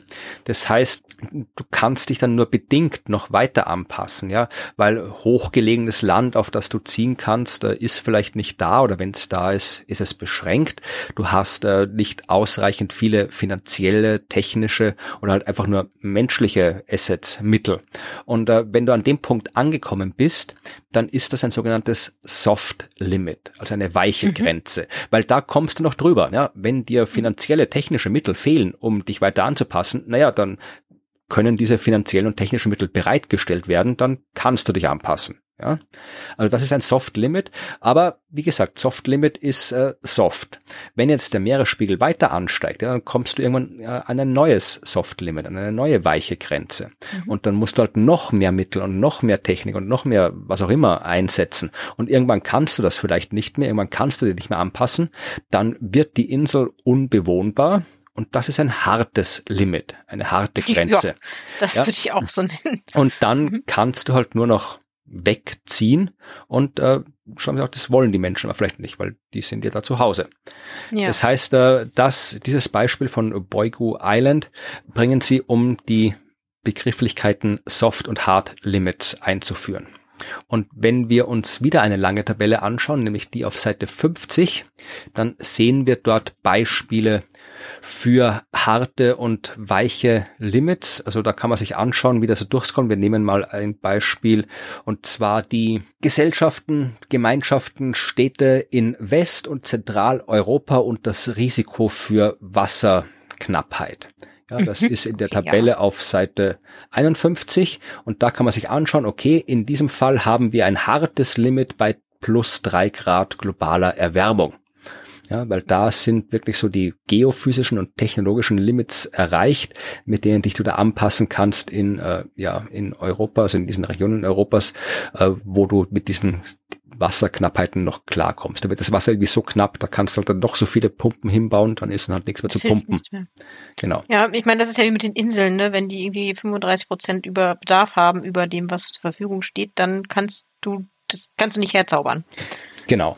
Oder okay. äh, wenn wir uns hier die Gesundheit in Europa anschauen, also Gesundheit, die mit Hitze zu tun hat, da haben wir softe Grenzen zum Beispiel, äh, dass viele Anpassungsmaßnahmen nicht äh, dazu geeignet sind, die Überhitzung in Gebäuden zu verhindern, zum Beispiel. Ja, also da, mhm. da kommst du halt mit dem, was man jetzt macht, das funktioniert vielleicht nicht. Das ist ein softes Limit. Da kann man halt mehr Geld reinstecken oder keine Ahnung, da baut man halt noch 20 Klimaanlagen ein oder was auch immer. Da kommt man da drüber, da baut, reißt das eine Haus ab und baut ein neues daneben oder keine Ahnung. Also da kommt man noch drüber über das Limit. Aber wenn wir wieder über drei Grad sind, dann sind wir wieder bei einem harten Limit. Ja, das ist wieder was, da, da, da können die Gesundheitssysteme, so wie sie jetzt sind, sich nicht mehr anpassen dran. Mhm diese Tabelle kann man durchscrollen, dann sieht man halt so verschiedene Sachen für softe und harte Limits. Ja, Tourismus in Europa, also Wintertourismus, ja, ja haben okay. wir ein softes Limit bei drei Grad, weil da funktioniert dann äh, die Schneemaschinen nicht mehr so wirklich gut oder nur noch in ganz hohen äh, Lagen und das ist dann eben durch eben ja biophysikalische Limits, äh, das sind dann halt das, du kannst dann halt keinen Schnee mehr machen oder halt auch finanzielle Limits, du müsstest halt so absurd viel Geld ausgeben, für, für um Schnee zu machen, dass es nicht mehr lohnt. Also solche soften Limits gibt Also gibt jede Menge softe und harte Limits, die da aufgeführt sind. Aber dann hat man da doch eigentlich so eine Liste. Also wenn man jetzt irgendwie sagt, also wir sind ja eine Region, wir sind auf äh, Skitourismus angewiesen, dann kann man doch hier nachgucken, welches Klimaziel man eigentlich unterstützen sollte. Ja, alle, aber. ja, nein, natürlich. Aber wenn man jetzt mal sehr egoistisch ist und sagt, so, hier wir Tourismus, äh, Skitourismus äh, muss bleiben. Äh, und dann guckt man danach und sagt, okay, also unser Limit, äh, äh und zu de, unter, welch, äh, unter dem wir noch existieren können, ist die, die Gradzahl. Also unterstützen wir alles, was, ähm, also fordern wir von der Politik, es darf nicht wärmer werden als x Grad. Ja. So, und ich meine, Wahrscheinlich ist das schon mehr als das, was die Politik jetzt macht. Ja, also ich, ich würde mich auch nicht überraschen, wenn das tatsächlich eine der Strategien ist, die dann auch verfolgt wird, dass man wirklich so einen mhm. Aushandlungsprozess macht, dass man, und das muss natürlich, ich glaube jetzt nicht nur die Tourismus sich mit der Politik ausmachen, sondern da müssen nee. dann wirklich alle inkludiert werden, dass man sagt, okay, was kriegen wir jetzt als Welt hin, uns anzupassen und bei welcher Temperatur kriegen wir es nicht mehr hin, wo ist unser globales harte Limit und äh, dann ja. müssen wir, oder, an dem müssen wir uns halten. Also ich glaube, dass wir jetzt äh, dieses Pariser Zielabkommen war eh gut, dass es gemacht wurde, dass man sagt, wir wollen eineinhalb Grad, aber ja, das ist vielleicht, so wie die Welt funktioniert, dann leider halt doch nicht äh, realistisch, dass man dann eher aushandelt, wir wollen das und das noch machen können. Was müssen wir denn, genau. wie, wie, weit ja. dürfen wir denn gehen? Also ich glaube, vielleicht wird es in der Realität eher so laufen. Ja, also es ist nicht zwingend, dass das sinnvoll ist, aber genau, real, in der Realität äh, könnte es so ablaufen und dazu macht das Kapitel quasi schon so einen Beitrag. Ne? Genau. Und vor allem wirst du ja in der nächsten Folge das Kapitel über Entscheidungsfindung uns vorstellen. Also oh, da ja. wird vielleicht auch noch was drinstehen zu dem Thema. Mhm. Jetzt äh, kommen wir zu dem, was ich angekündigt habe. Jetzt reden wir ein bisschen noch über die Schlüsselrisiken. Äh, das fand ich auch interessant, dass äh, hier jetzt nochmal in Kapitel 16 nochmal genau definiert wird, was ein Schlüsselrisiko ist, obwohl wir schon die ganzen 15 Kapitel davor davon gesprochen haben. Also Teil 2 ist wirklich nicht zum von Anfang bis Ende lesen gedacht, offensichtlich. Ja. Aber äh, es geht auf jeden Fall, also ich, sage, ich wiederhole es nochmal, ein, ein Schlüsselrisiko ist ein potenziell schweres Risiko, das speziell relevant für die, ja, für einen dangerous anthropogenic Interference mit dem Klimasystem ist, also für eine gefährliche menschliche ja, Wechselwirkung mit dem Klimasystem. Ja, also das sind diese Schlüsselrisiken. Und tatsächlich haben die jetzt hier äh, nicht Schlüsselrisiken definiert, sondern in Kapitel 16 nochmal alle Schlüsselrisiken, die in allen anderen Kapiteln von Teil 2 erwähnt worden sind, zusammengefasst. Also sie haben sich angeschaut, okay. welche, was haben die Autorinnen und Autoren aller anderen Kapitel für Schlüsselrisiken für die Sektoren, für die Regionen identifiziert und diese Schlüsselrisiken nochmal zusammengefasst. Und es waren insgesamt, willst du sie wieder raten? Äh, 23. 130. Oh, da war ich gleich daneben. Jetzt habe ich gedacht, die muss man doch irgendwo lesen können. Und da war es dann sehr, sehr mysteriös. Also ähm, es wurde auf eine Tabelle SM 16.4 verwiesen. Die habe gedacht, irgendwie SM, was ist das? das äh, SP. Supplemental Material. Genau, Supplemental Material. So, dann habe ich erstmal geschaut, wo ist denn Supplemental Material? Und ich habe das wirklich auf der Startseite, also wenn du auf die Seite gehst von Teil 2. Da gab's Summary, Technical Summary, den kompletten Report, FAQs, Factsheets, Atlas, aber kein, mhm. kein, kein Link zum Supplement oder sonst irgendwas. Oh, habe ich nicht okay, gefunden, ja. bin ich nicht hingekommen, habe noch sonst noch irgendwo hin und her geklickt, äh, bin nicht dazu gekommen, das irgendwie zu finden. Ähm, ich glaube, man muss hier auf Download und All Downloads gehen, dann kommt man hin. Ja, das hat funktioniert. Ah, aber ja, aber ich habe dann tatsächlich äh, einfach äh, gegoogelt und ja. Google hat es dann ausgeschrieben und dann war ich sehr schockiert. Also äh, es gibt zu jedem Kapitel gibt's Supplemental, äh, Supplementary Material zu fast jedem und nicht wenig. Also ich habe hier diese Datei aufgemacht. 437 Seiten Supplement zu Kapitel 16. Also Ach du meine Güte. Ich bin froh, dass wir das nicht alles, alles nicht gelesen. Nee, also es ist auch, ich habe geschaut, es ist das meiste sind wirklich so Tabellen, wo drin steht, welche, welche Datenquellen verwendet worden sind und so, also nichts, was wirklich machen muss. Und dann habe ich geschaut, okay, wo ist denn jetzt hier diese Tabelle SM164? War nicht da oder war schon da, oh. aber oh. war was komplett anderes, weil da offensichtlich wieder ein Tippfehler drin ist. Es geht um Tabelle 1674. Im Supplement auf Seite 320, verlinke ich in den Shownotes, da kann man sich wirklich nochmal lange durch alle Schlüsselrisiken scrollen. Und das ist ganz interessant. Und wenn man das Zeit hat, kann man das machen.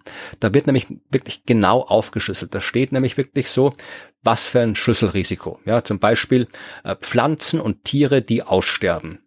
Wo trifft das zu? global. Was sind die Konsequenzen, die hier betrachtet werden und äh, wem betreffen sie? Ja, das Aussterben von 54 Prozent aller Pflanzen- und Tierspezies unter den höchsten Emissionsszenarien. Was sind die Konditionen, die dazu beitragen, dass dieses Risiko schwer wird? Ja, dass die Temperatur steigt, dass die Niederschlagsmuster sich verändern und so weiter.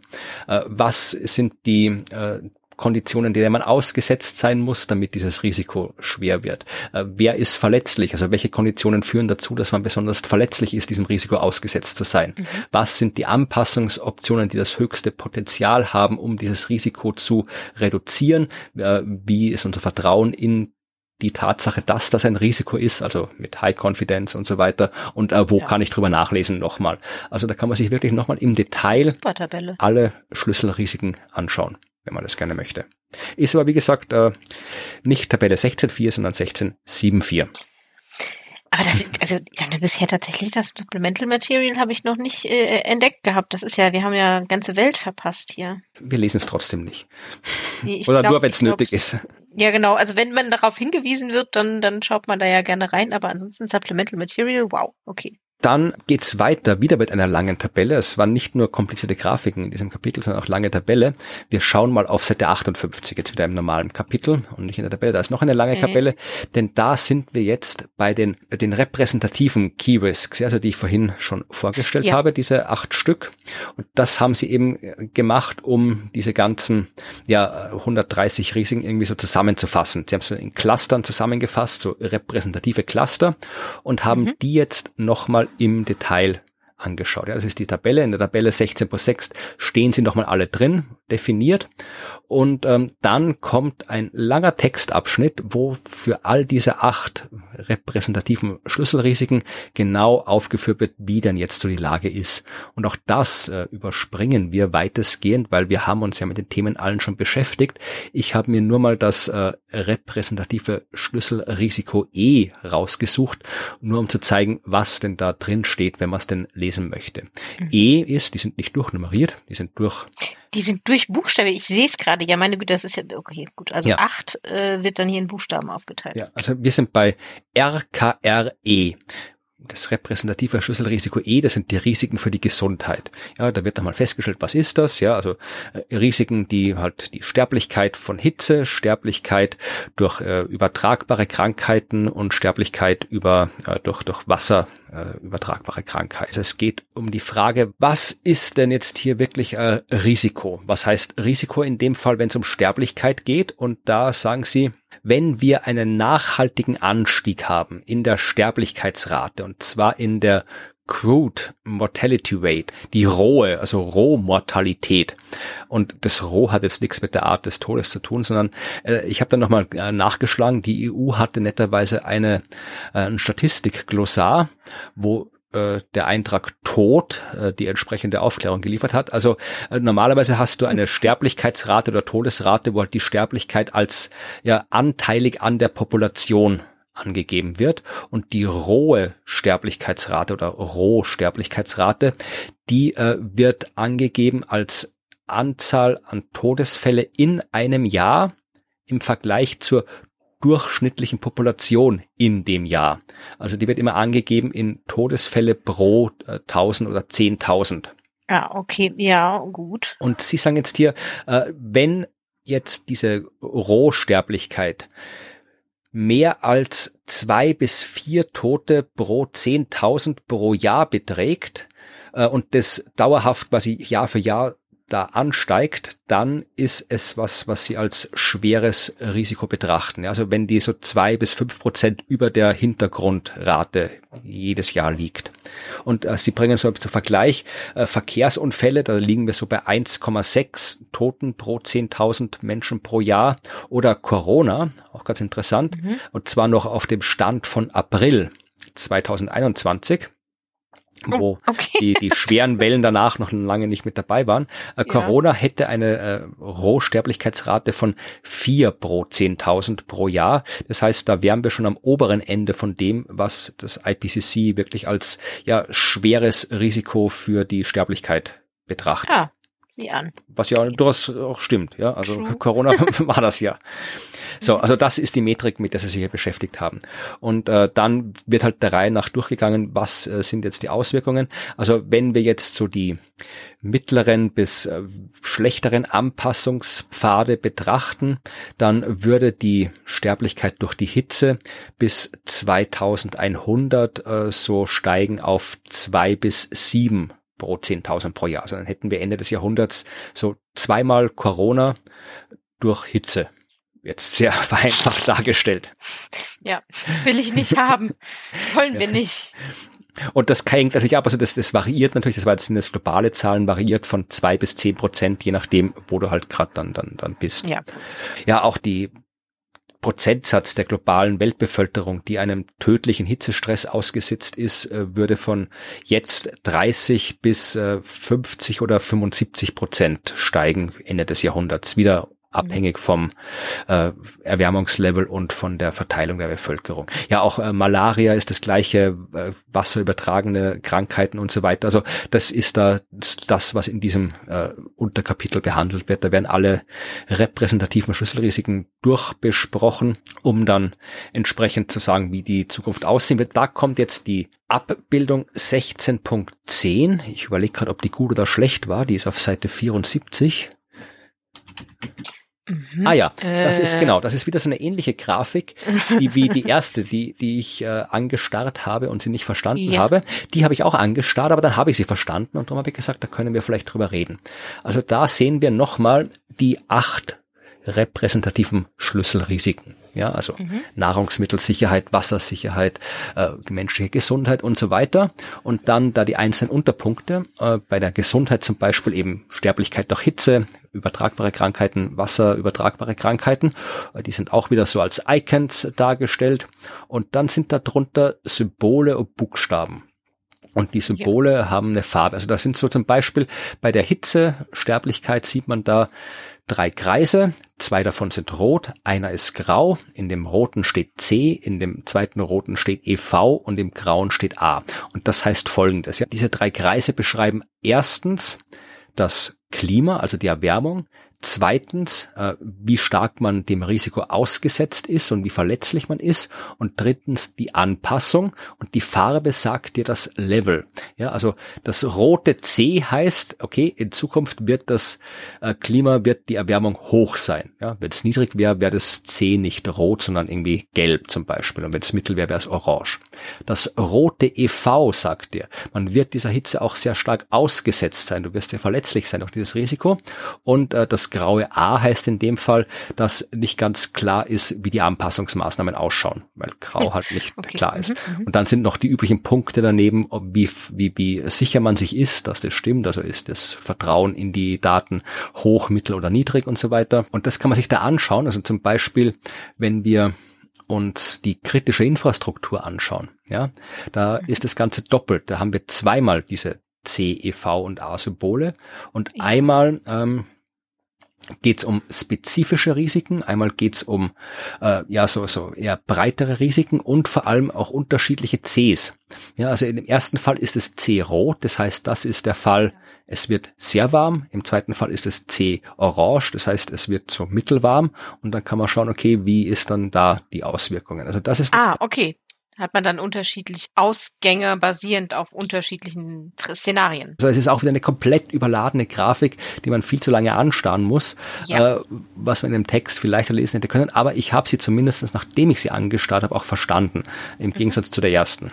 Ja, also ich verstehe sie tatsächlich so noch nicht so ganz, aber jetzt, äh, also wenn ich jetzt nur auf die Infrastrukturbox gucke, habe ich verstanden, was da passiert und ich glaube, dann würde ich es bei den anderen auch nachvollziehen können. So, darfst du dir zum Abschluss, bevor wir dann äh, zum Ende kommen, noch eine unverständliche Grafik anschauen?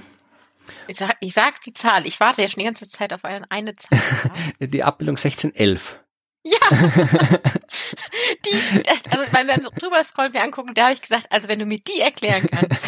nee, also das ist, äh, es schaut so aus wie, ich war kürzlich, äh, komplett anderes Thema. Ich bin kürzlich bei einem äh, Wettlauf mitgelaufen, der Dreibrückenlauf in meinem alten Dorf Furt bei Göttweig, äh, am Sportplatz von Furt, wo der SV Furt äh, Fußball spielt in der untersten österreichischen Liga. Weiter runter kann man nicht mehr, aber dort spielt der Verein und er ist kurz davor, in die zweitunterste aufzusteigen. Jedenfalls waren die äh, Umkleidekabinen für die Läuferinnen und Läufer für diesen Lauf im äh, den Umkleidekabinen für die, wo normalerweise die Fußballmannschaft ist. Und an der Wand der Männer-Umkleidekabine hing eine Tafel und auf dieser Tafel hat der Trainer anscheinend irgendwas gemalt fürs letzte Fußballmatch und das hat ziemlich genauso ausgesehen wie das, was hier steht. Ja, ja, mhm. ich, ich, ich kann das nachvollziehen. Ich verstehe, was du sagen willst. Ja, so sieht es aus wie so Fußballmanöver genau. oder Rugby-Manöver. So. Ja, also diese Abbildung soll illustrieren, wie die einzelnen äh, repräsentativen Schlüsselrisiken zusammenhängen,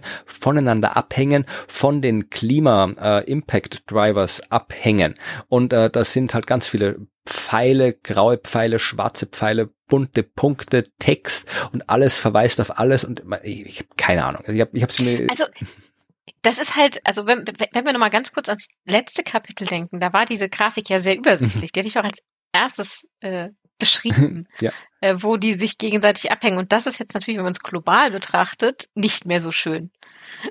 Müsste mal so interner aus dem IPCC äh, hören, ob da jetzt irgendwie die Leute von Kapitel 16 gedacht haben, ach, wir, wir, wir beauftragen da hier irgendwie eine mega tolle fancy Grafikfirma, die uns sowas macht.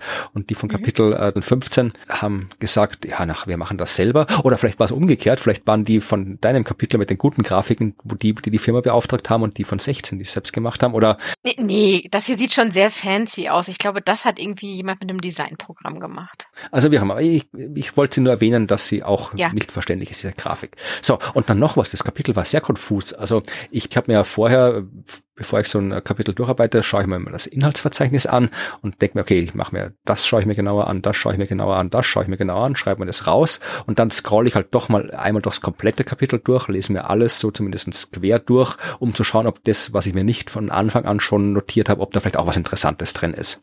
Mhm. So, und ja. dann bin ich da so durchgescrollt und habe gedacht, ah, bin schon fast am Ende, muss nur noch ein Ding besprechen. Und äh, dann kommt da auf einmal eine äh, Cross-Working Group Box auf Seite 83, äh, mhm. äh, mit der ich überhaupt nicht gerechnet habe, weil sie nicht im Inhaltsverzeichnis steht. Ach du ja, sowas habe ich jetzt. Die Working Group 2 macht das gerne, ne? Ja. ja. Äh, da geht's um äh, auch ein Thema, das wir schon hatten, um Solar Radiation Modification, also das, was landläufig unter Geoengineering läuft. Das hatten wir auch schon, ich glaube, Kapitel 10, äh, nicht Kapitel 10, Folge 10, ganz früh in Teil 1 haben wir da schon ausführlich drüber Ewig, gesprochen.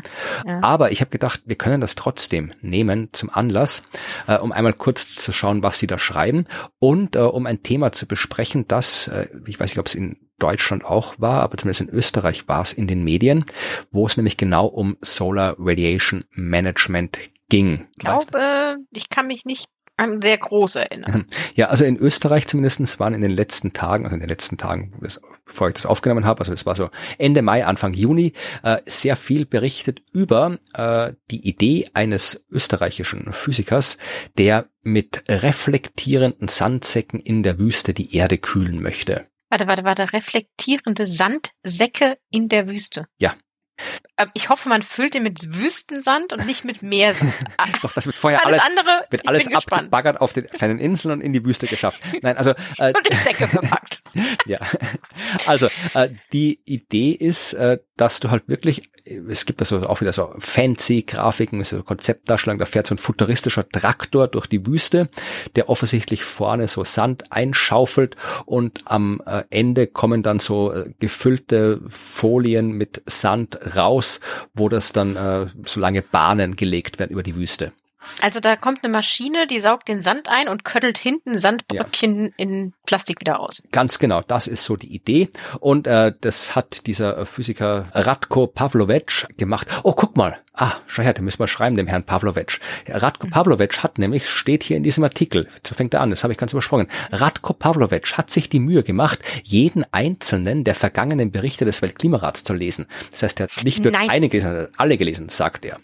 Darüber möchte ich gerne mit ihm sprechen, wie er dabei nicht den Kopf verloren hat. Ja, lass mich mal fertig erzählen. Also wir sind uns nicht mhm. ganz sicher, ob er nicht doch den Kopf verloren hat. Ach so.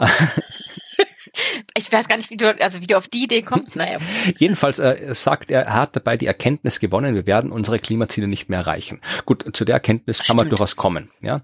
Mhm. Ähm, und hat sich deswegen überlegt, was man machen kann und er möchte Lumo-Bags, heißt das. Lumo-Bags, also mhm. im Prinzip so Aluminium beschichtete Folie, die mit äh, Sand gefüllt ist, die halt in der Wüste ausgelegt werden und äh, will eine Fläche von 40.000 Quadratkilometern damit belegen.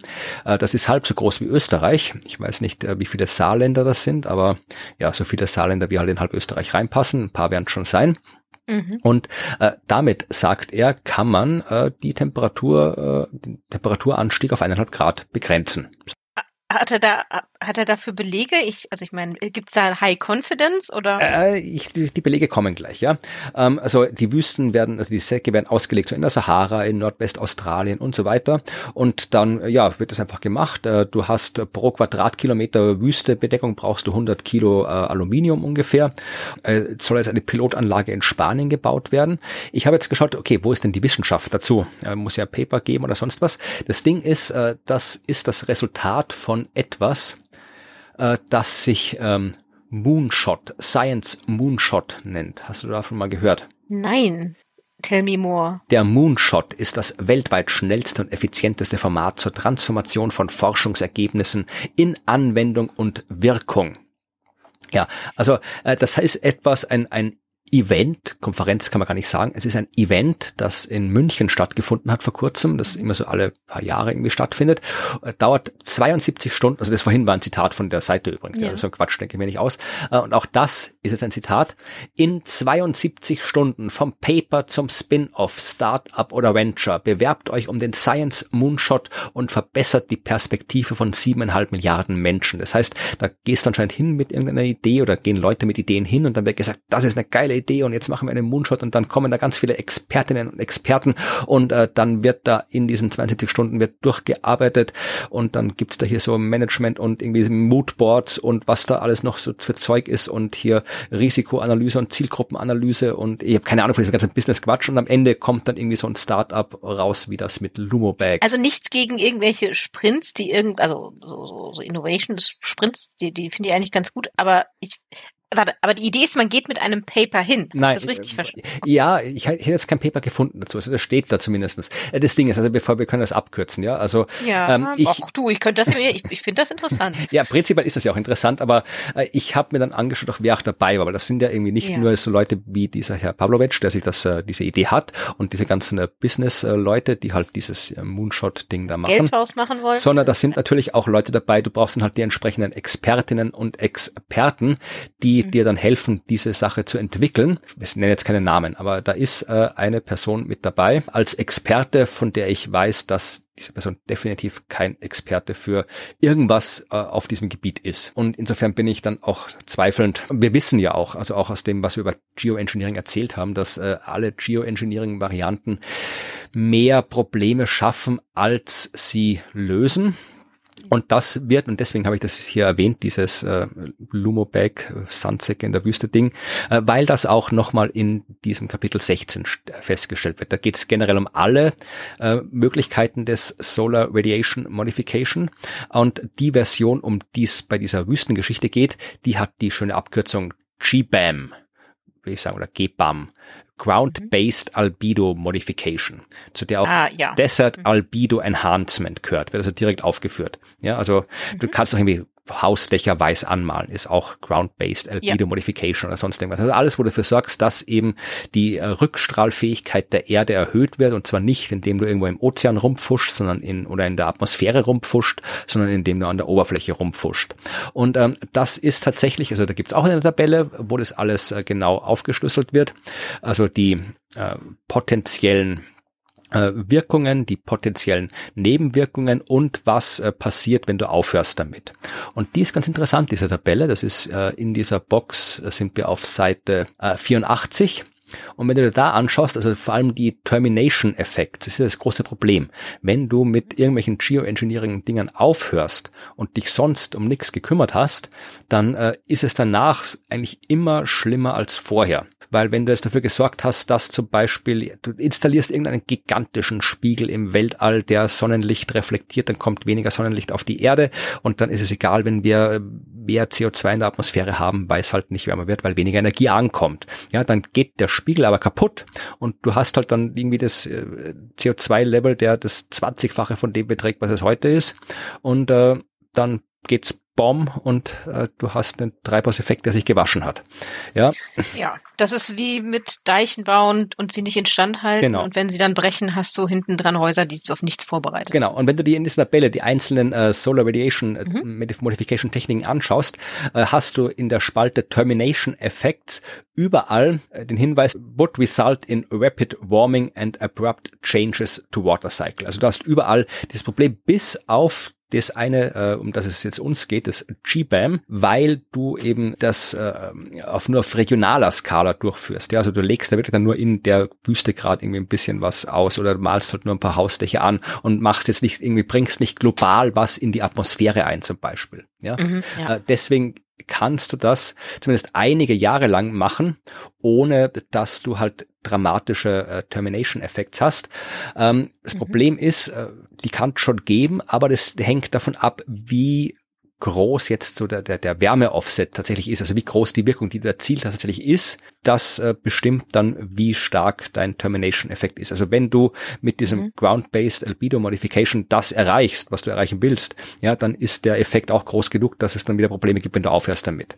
Und das Problem ist, dass du natürlich dann das nicht so einfach machen kannst, wie es dann auch in den entsprechenden äh, Interviews mit dem Herrn Pavlovic steht, der hat gesagt, ja, ist ja kein Problem, dass da, da, da leben ja eh kaum Tiere und die Wüste ist groß und die können dann woanders äh, rumlaufen, müssen ja nicht dort rumlaufen, wo die Sandsäcke rumliegen und so. Also das, glaube ich, ist ein bisschen zu nicht so weit gedacht, weil das haben wir ausreichend gelesen in den entsprechenden ja. Kapiteln und äh, wird auch hier nochmal gesagt, dass hier tatsächlich eben auch äh, Nebeneffekte äh, für die Biodiversität herrschen, für die Photosynthese, für die Kohlenstoffaufnahme. Also auch die Wüste ist nicht einfach nur Sand. Ja, auch, also, also eigentlich auf alles. Ich meine, zum einen, ähm, Sandkörner sind ja wunderbares Schmiergelpapier. Ich weiß nicht, wie lange die Sandsäcke halten. Sagt er, ist kein Problem. Äh, die sind, mhm. die sind, kosten nur fünf Euro und die kann man dann leicht irgendwie, ja, kann man leicht austauschen. Da, ja, aber da hast du da Müll rumliegen in der gesamten Wüste, die ja verwittern über Quadratkilometer. Egal. Gut, lass uns mal beiseite. Aber du hast ja auch noch deine ähm, diese Bombardement-Effekte, ne? also dass das Sand aufgewühlt wird und transportiert wird und dadurch Austausch stattfindet und der ja übrigens auch einen Kühlungseffekt hat, der Sand in der Atmosphäre, da haben wir ja auch noch drüber gesprochen, die Aerosole, das fällt ja weg, wenn du die Oberfläche versiedelst quasi mit. Ja, Säcken. aber wie gesagt, okay. aber, also laut diesem äh, Projekt ist es kein Problem, das kann man leicht austauschen und äh, mhm. weil das halt irgendwie billig ist, sind dann irgendwelche komischen Plastisäcke und dann weiß ich nicht, dann musst du halt irgendwie, du hast da zwar automatisiert das, äh, der, der Traktor, der da rumfährt, ist automatisiert. Dann musst du vielleicht auch einen automatisierten äh, Austauschtraktor hinterherfahren lassen oder keine Ahnung, oder jede, keine, laufen halt Menschen durch die Wüste und gucken nach den Säcken. Ich weiß nicht, wie sie das vorgestellt haben. Das Problem ist, dass das ja, äh, weil das eben ein lokaler Eingriff ist, ja, das ist halt dann dort in der Sahara oder ja, dort in Westaustralien, ja. hast du da natürlich ähm, auch lokale Effekte. Ja, du veränderst die lokalen Niederschlagsmuster, du veränderst die lokalen ja. Wetterextreme, du veränderst die lokalen Luftströmungen. Und das muss man auch erstmal schauen, ob das den Leuten, die dort in der Nähe wohnen, gefällt. Also das ist auch nicht so einfach. Mhm. Und Wetter, wissen wir ja, ist zwar durchaus was, wenn lokal was passiert, passiert es lokal, aber Wetter ist auch chaotisch. Das heißt, wenn lokal was passiert, hat es durchaus auch Auswirkungen anderswo. Das heißt, äh, alles so einfach ist das alles nicht.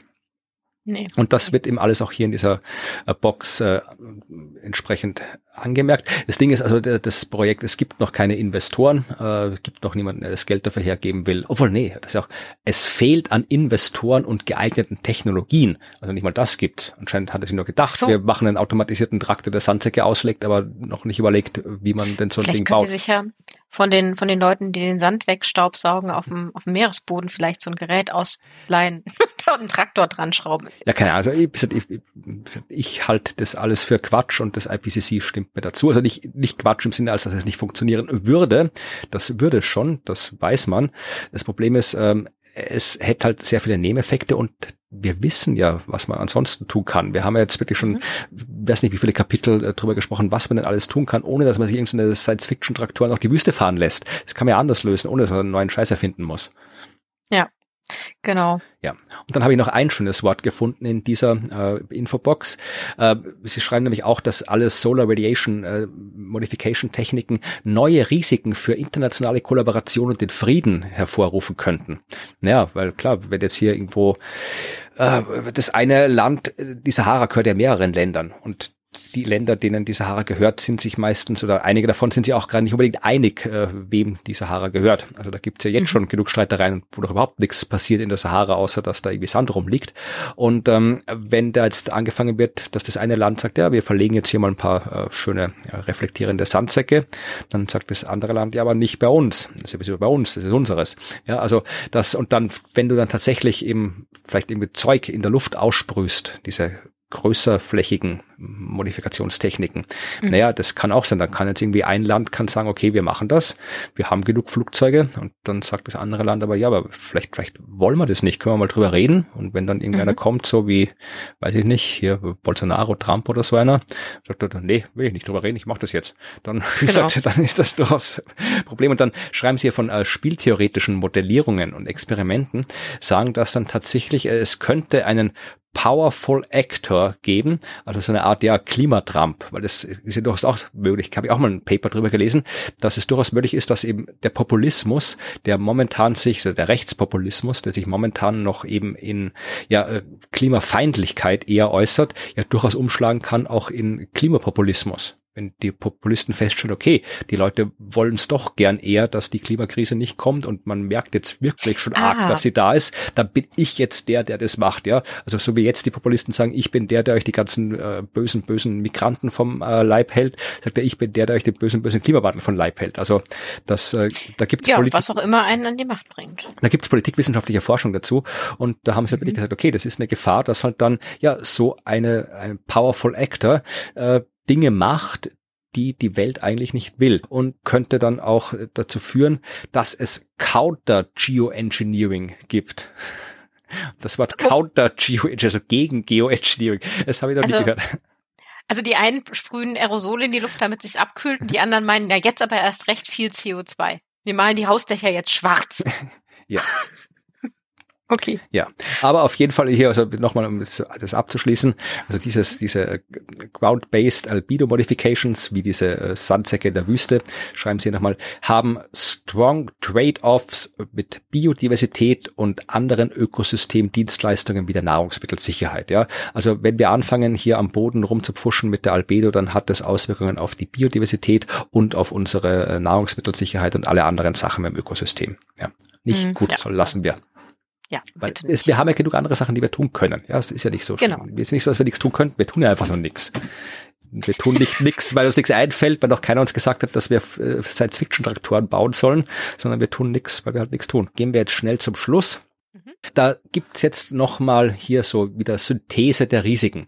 Denn wir haben ja nicht nur die repräsentativen Schlüsselrisiken, wir haben auch die Reasons for Concern. Das ist wieder die Synthese in die anderen Richtung, also nicht nur die mhm. Risiken, die repräsentativ sind, sondern die Dinge, äh, um die wir uns sorgen müssten, dass sie durch die Risiken beeinträchtigt werden. Da gibt's fünf Reasons for Concern.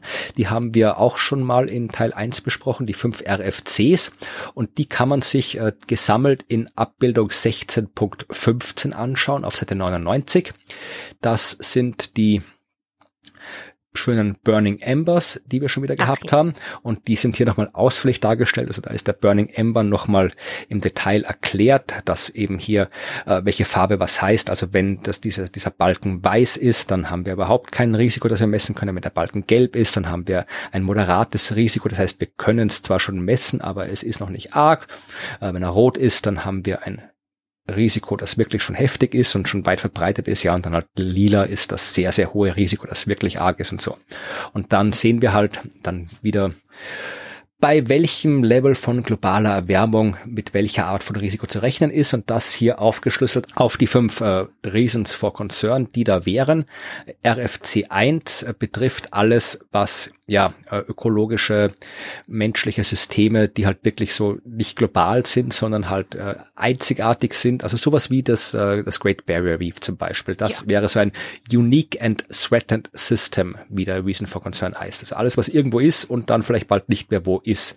Ja, oder halt die, äh, die Lebensweise der äh, indigene Menschen in der Arktis ist auch so etwas, ein Unique and Threatened System. Äh, mhm. Die Nummer zwei wären extreme Wetterereignisse, durchaus auch etwas, worum man sich Sorgen machen kann, auch eine Reason for Concern. Ähm, RFC 3 ist etwas, das heißt sehr, sehr äh, allgemein Distribution of Impacts. Ja, also da geht es um die Risiken, die überdurchschnittlich stark bestimmte Menschen, bestimmte Gruppen betreffen und andere nicht. Ja, also dass dann wirklich äh, Frauen, indigene Menschen, ja. arme Menschen überdurchschnittlich betroffen werden durch irgendein Risiko und andere nicht. Und das ist natürlich auch etwas, was uns Sorgen machen sollte. Die vierte Sorge, die uns betreffen sollte, sind ähm, ja äh, Risiken, die dazu führen, dass äh, Dinge zusammenwirken, die alles viel schlimmer machen. Also Dinge, die du global messen kannst, also so globale Wirtschaftsschäden, äh, Biodiversitätsprobleme global, Spezies, die global aussterben oder verringert werden, Ökosysteme, die überall in Gefahr geraten. Ja, also jetzt wenn überall irgendwo der Wald stirbt oder irgendwie sowas hat. Das ist der Riesen vor Konzern 4 und Riesen vor Konzern 5 ist im Wesentlichen das Gegenteil. Etwas Großes, was aber nur einmal passiert an einem Ort. Der Amazonas, der weg ist.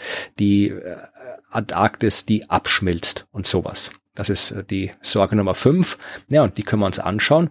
Und wenn wir da sehen, äh, haben wir zum Beispiel Nummer eins und zwei. Naja, da sind wir schon jetzt mit dem, was wir jetzt haben an Erwärmung, sind wir schon im hohen Risiko äh, bei Nummer eins, also da, wo es um die einzigartigen natürlichen und menschlichen Systeme geht, da sind wir schon beim hohen Risiko und kurz davor ins sehr hohe Risiko zu wechseln, was man auch daran merkt, dass sowas wie das äh, Great Barrier Reef im Wesentlichen schon weg ist. Ja, die Risiken durch extremes Wetter, da sind wir kurz vorm hohen Risiko und ein bisschen besser ist es nur bei den letzten drei. Da sind wir so noch im moderaten Risiko. Und am Ende, das habe ich mir rausgesucht, haben sie gesagt, äh, die aktualisierten Reasons for Concern zeigen, dass äh, der Übergang zwischen den Risikoleveln ja jetzt schon äh, bei niedrigerer Erwärmung vorkommt als im letzten Bericht. Ja, also wir wissen jetzt, dass wir früher im ähm, hohen Risiko, im sehr hohen Risiko sein werden, als wir es beim letzten Bericht noch gedacht haben. Wenn wir es schaffen, die globale Erwärmung auf eineinhalb Grad zu begrenzen, dann sorgt das dafür, dass die Risikolevel für die äh, Sorgen drei, vier und fünf ja, also mhm. die globalen Ereignisse, die singulären Ereignisse und die Ereignisse, die für Ungleichheit sorgen, dass die äh, moderat bleiben. Ja, da kommen wir nicht ins hohe oder sehr hohe Risiko. Aber für die Sorge Nummer zwei, also extremes Wetter, sind wir schon bei einem hohen Risiko, wenn wir eineinhalb Grad erreichen. Und äh, Sorge Nummer eins, ja, also die einzigartigen Systeme, äh, sind wir bei eineinhalb Grad schon dabei in sehr hohe Risiko zu gehen. Also ja. das hilft uns. Also eineinhalb Grad hilft uns für Sorge Nummer eins und zwei nicht. Wenn wir unter zwei Grad bleiben, aber über eineinhalb Grad, dann äh, geht auch das, äh, die Sorge Nummer drei nach äh, zu hohen Risiko und sowohl äh, Sorge 1 und Sorge 2 ins sehr hohe Risiko. Wenn wir bei zweieinhalb Grad landen, dann äh, sind wir bei allen Sorgen entweder im sehr hohen Risikobereich oder dabei in den sehr hohen Risikobereich überzuwechseln. Es, es wird also von Bericht zu Bericht klarer, dass wir noch, es doch noch schlimmer war, als man beim letzten dachte. Also es früher losgeht, als man beim letzten dachte. Jein, also ich glaube nicht, dass es einfach nur ein Erkenntnisstand ist, sondern ah, es ist ja auch Zeit vergangen.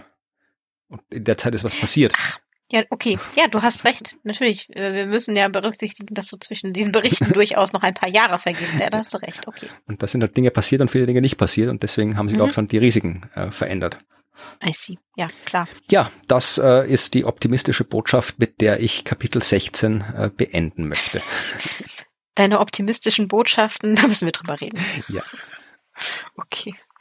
Gut, das heißt, äh, wir haben uns jetzt mit den gesamten Schlüsselrisiken einmal querbeet beschäftigt über die Sektoren und Regionen hinweg. Und äh, haben in der nächsten Woche dann den Blick darauf, wie man daraus basierend jetzt Entscheidungen trifft. Ja, da bin ich schon gespannt, ob du uns hier sagen kannst. Dann erfahren wir endlich, was wir tun können. Ja, ähm, ich, ich bin auch sehr gespannt auf das Kapitel. Ich habe es noch nicht gelesen. Also ich habe äh, schon natürlich das Inhaltsverzeichnis überflogen und weiß schon, dass äh, wir uns auf jeden Fall damit beschäftigen werden, wie eigentlich Erfolg einer Anpassungsmaßnahme definiert wird. Also wann gilt es als Erfolg? Welche Komponenten müssen erfüllt sein, damit das als Erfolg gilt? Das ist ja, glaube ich, durchaus äh, zu debattieren, ab wann etwas ab Erfolg gilt. Ja, und dann, wie man die, ne, die Risiken äh, managt in Gebieten, in denen Konflikte vorherrschen, wo wir das ja jetzt auch gerade in dem Kapitel schon kurz hatten. Und wie man die Entscheidungen trifft, obwohl es so viele Unsicherheiten gibt. Ne? Also gerade was so die, die Aspekte angeht, die so wirtschaftlich oder sowas sind. Ne? Also da äh, weiß man ja, es hat Einfluss, es wird einen negativen Einfluss haben, aber wir wissen jetzt zum Beispiel nicht, wie, äh, wie werden die Lebensmittelpreise steigen. So. Genau. Also wie macht man das mit so Unsicherheiten umzugehen und trotzdem Entscheidungen zu treffen? Und dann gibt's noch einen Abschnitt, von dem ich nicht weiß, was das Wort bedeutet oder die Worte bedeuten. Und da bin ich gespannt, selber gespannt, was dahinter steckt. Äh, der Abschnitt The Rio Markers Methodology to Track Climate Finance. Ich, ich werde es mir für euch anschauen und werde berichten in der äh, nächsten Folge. Bis dahin äh, wünschen wir euch natürlich eine gute Woche und hoffen, dass ihr ein wenig äh, Spaß an dem hattet, was wir hier gemacht haben. Und wenn ihr Fragen habt oder etwas uns sagen möchtet, dass ihr uns dann auch einfach schreibt. Das könnt ihr per E-Mail machen, sehr gerne an podcast.dasklima.fm. Da trudeln auch immer wieder fleißig E-Mails von euch ein. Das freut uns, auch wenn wir es nicht immer alle schaffen, alle zu beantworten oder so, sofort zu beantworten. Ihr könnt auch auf unserer Webseite kommentieren, direkt unter der Folge von heute oder unter den anderen Folgen auf das Klima.fm und euch da natürlich auch wieder die ähm, heute sehr speziellen Abbildungen anschauen. Vielleicht versteht sie ja jemand von euch und äh, die Infos abholen zu allen möglichen Themen, die wir heute besprochen haben. Ja, wir freuen uns, wenn ihr euch abonniert, bewertet, äh, weitererzählt, dass wir hier was machen. Und dann sind wir auch nächste Woche wieder hier am Start, wenn es darum geht, Entscheidungen zu treffen. Darin sind wir ja alle mal mehr und mal weniger gut, aber beim Klimawandel ist es jetzt Zeit so. Und dann gucken wir mal, ob's klappt. Genau, das machen wir und dann hoffen wir, dass ihr euch entscheidet, uns wieder zuzuhören und wir entscheiden uns jetzt aufzuhören und sagen Tschüss. Tschüss.